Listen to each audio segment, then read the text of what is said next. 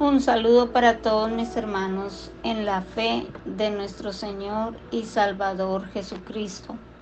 Ministerios Edificar los saluda. Continuamos con el Evangelio de Marcos, capítulo 2. Vamos a ver del verso 18 al 28. Tenemos un título Evangelio o religiosidad. Bien, oro para iniciar. Padre Santo, Padre soberano y eterno, gracias. A ti sea la gloria y la honra por siempre. Te doy gracias por este nuevo día, por esta nueva oportunidad. Gracias por tu palabra. Ruego que que sea tu Santo Espíritu exponiéndola, abriendo nuestro corazón, nuestra mente, nuestro entendimiento para recibir tu preciosa palabra. Que podamos atesorarla y ponerla por obra en nuestra vida. Que no seamos tan solo oidores, sino que seamos hacedores de tu palabra. Gracias por la vida de cada oyente, de cada hermano en la fe, de todo aquel que se dispone a escuchar tu bendita palabra. En el nombre que es sobre todo nombre, Cristo Jesús. Gracias Dios. Amén. Bien dice la palabra de Dios en Marcos capítulo 2, versos 18 al 28. La pregunta sobre el ayuno. Y los discípulos de Juan y los de los fariseos ayunaban, y vinieron y le dijeron, ¿por qué los discípulos de Juan y los de los fariseos ayunan y tus discípulos no ayunan? Jesús les dijo, ¿Acaso pueden los que están de bodas ayunar mientras está con ellos el esposo? Entre tanto que tienen consigo al esposo no pueden ayunar. Pero vendrán días cuando el esposo les será quitado y entonces en aquellos días ayunarán. Nadie pone remiendo de paño nuevo en vestido viejo. De otra manera, el mismo remiendo nuevo tira de lo viejo y se hace peor la rotura. Y nadie echa vino nuevo en odres viejos. De otra manera, el vino nuevo rompe los odres y el vino se derrama y los odres se pierden.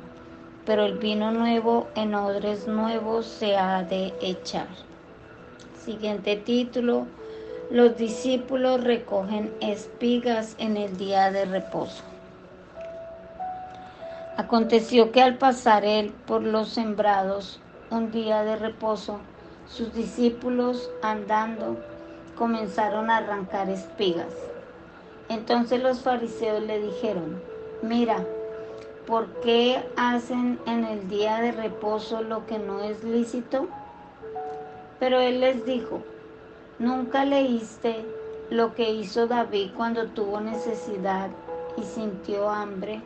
Él y los que con él estaban, como entró en la casa de Dios siendo aviatar como sacerdote y comió los panes de la proposición, de los cuales no es lícito comer sino a los sacerdotes, y aún dio a los que con él estaban. También les dijo, el día de reposo fue hecho por causa del hombre y no el hombre por causa del día de reposo. Por tanto, el Hijo del Hombre es Señor aún del día de reposo. Amén. Bien, continuamos aprendiendo del Evangelio de Marcos y estos versos 18 al 28 nos enseña, número uno, les justifica primero por no ayunar. Número dos, Jesús justifica también a sus discípulos por arrancar espigas el día sábado. Número uno, les justifica primero por no ayunar. ¿Por qué ayunaban los fariseos y los discípulos de Juan? Los fariseos ayunaban dos veces por semana y probablemente lo hacían también los discípulos del Bautista. Así es como algunos estrictos profesantes hacen de sus prácticas una norma general y condenan y censuran a todos cuantos no llegan al nivel de perfección moral y espiritual que ellos observan. Los que aquí tenemos ante nuestros ojos sugieren envidiosamente que si Cristo come con los pecadores para hacerles bien, los discípulos de Jesús, sin embargo, aprovechan la oportunidad para dar rienda suelta a su gula, sin, em, sin saber los beneficios espirituales que trae el ayunar. Los mal pensados siempre sospechan lo peor. El Señor Jesucristo alega dos excusas para sus discípulos por no ayunar. Número uno, que estaban en días de fiesta y por eso no era el tiempo oportuno para ayunar como lo sería después, como nos dice el verso 19 y 20.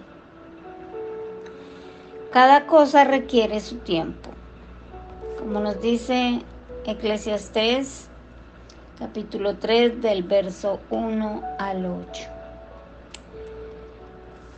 y dos, que era demasiado temprano para ellos, pues no estaban preparados para los ejercicios severos de la religión como lo estarían después. Los fariseos estaban muy acostumbrados a tales actividades y Juan el Bautista no comía ni bebía, como nos dice Mateo 11, 18. Pero no era ese el caso de los discípulos de Jesús, pues el propio maestro comía y bebía. Esto lo encontramos en Mateo 11, 19. Y no había ejercitado aún a sus discípulos en las prácticas difíciles de la, de la religión. Ponerles a ayunar de inmediato les habría desanimado de seguirle y habría sido como poner un remiendo de paño nuevo en vestido viejo o como echar un vino nuevo en odres viejos, como nos dice el verso 21 y 22. Dios que conoce la fragilidad de los mm, nuevos en la fe, pues son débiles y tiernos, los trata con paciencia y amor. Y lo mismo debemos hacer nosotros. No se debe esperar más que el trabajo de cada día en su día. Y en ese día, de acuerdo con las fuerzas que se tienen. Los cristianos que son aún débiles no deben cargarse con cargas demasiado pesadas, ni hacer del yugo de Cristo lo que no es, pues su yugo es fácil, dulce y ligero. Qué hermoso. Número dos, Jesús justifica también a sus discípulos por arrancar espigas el día sábado.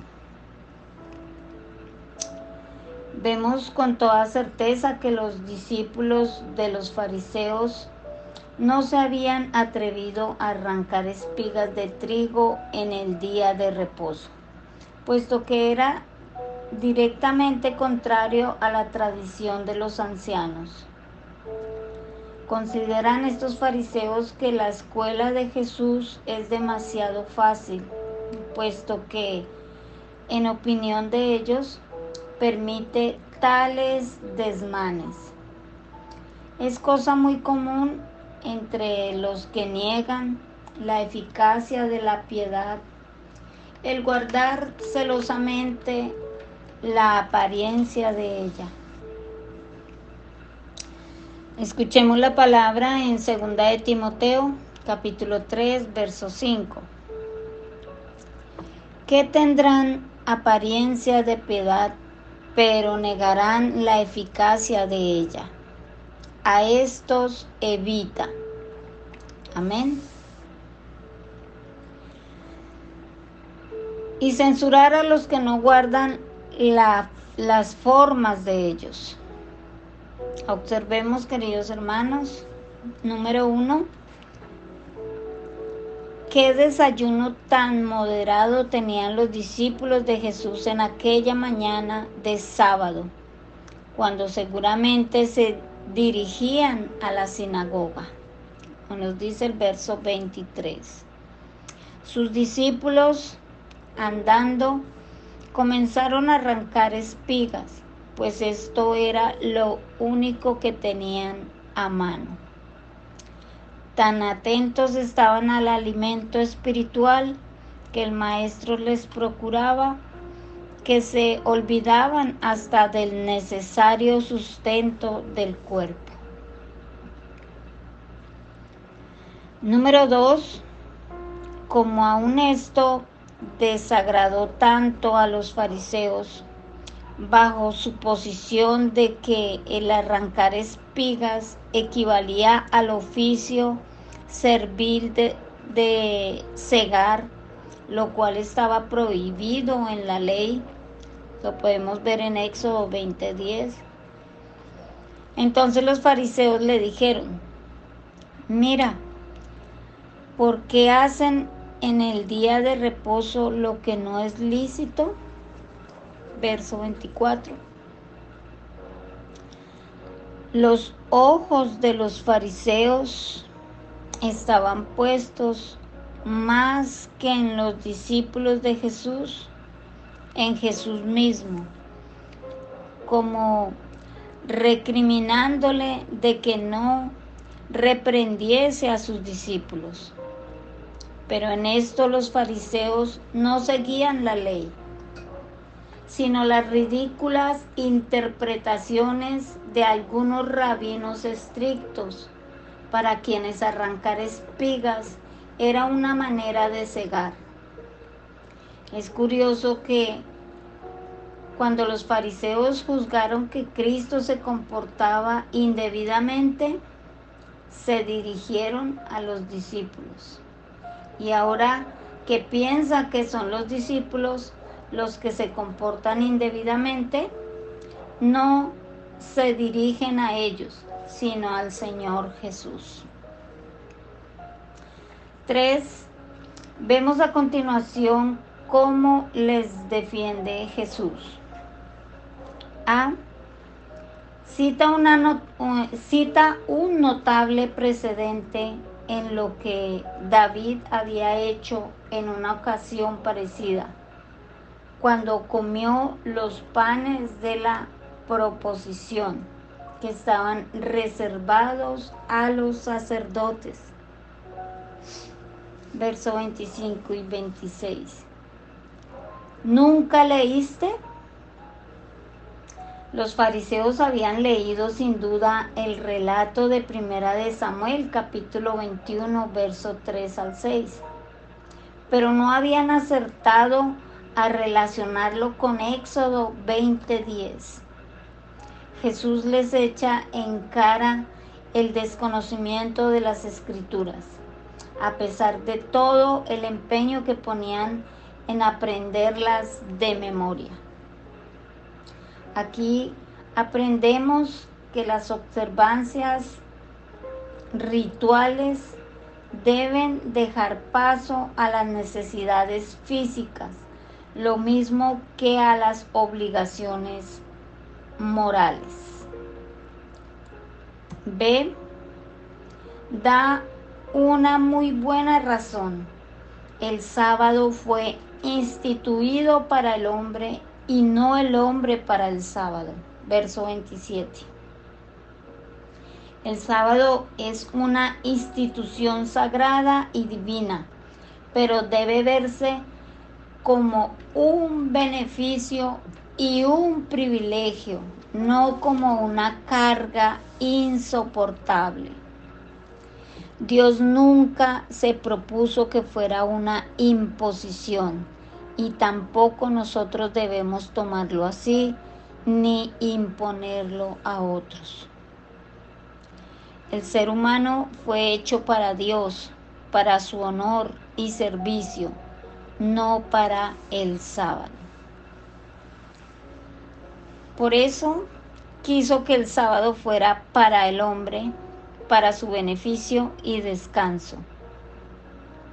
En ello, Dios mostró su preocupación por la salud de nuestro cuerpo y quiso que descansemos de nuestro trabajo del resto de la semana, pero tuvo mucho más interés en la salud de nuestra alma. El sábado fue hecho día de descanso, a fin de que pudiésemos dedicarnos a una obra santa, obra de alabanza y de acción de gracias, de comunión más íntima con Dios. Qué hermoso, amados hermanos. Y vemos a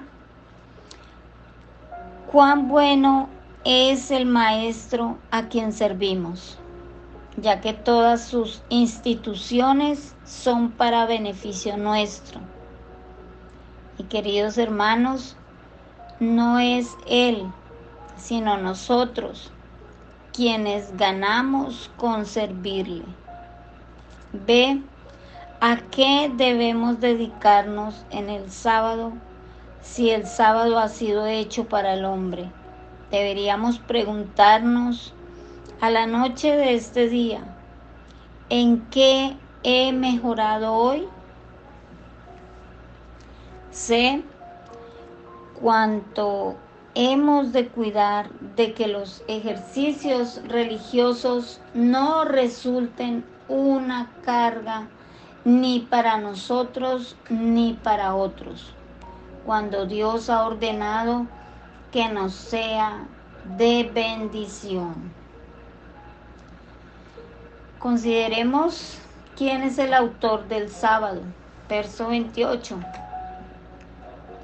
Por tanto, el Hijo del Hombre es Señor aún del día de reposo. Jesús estaba afirmando que Él era mayor que el día de reposo y de esta forma que Él era Dios.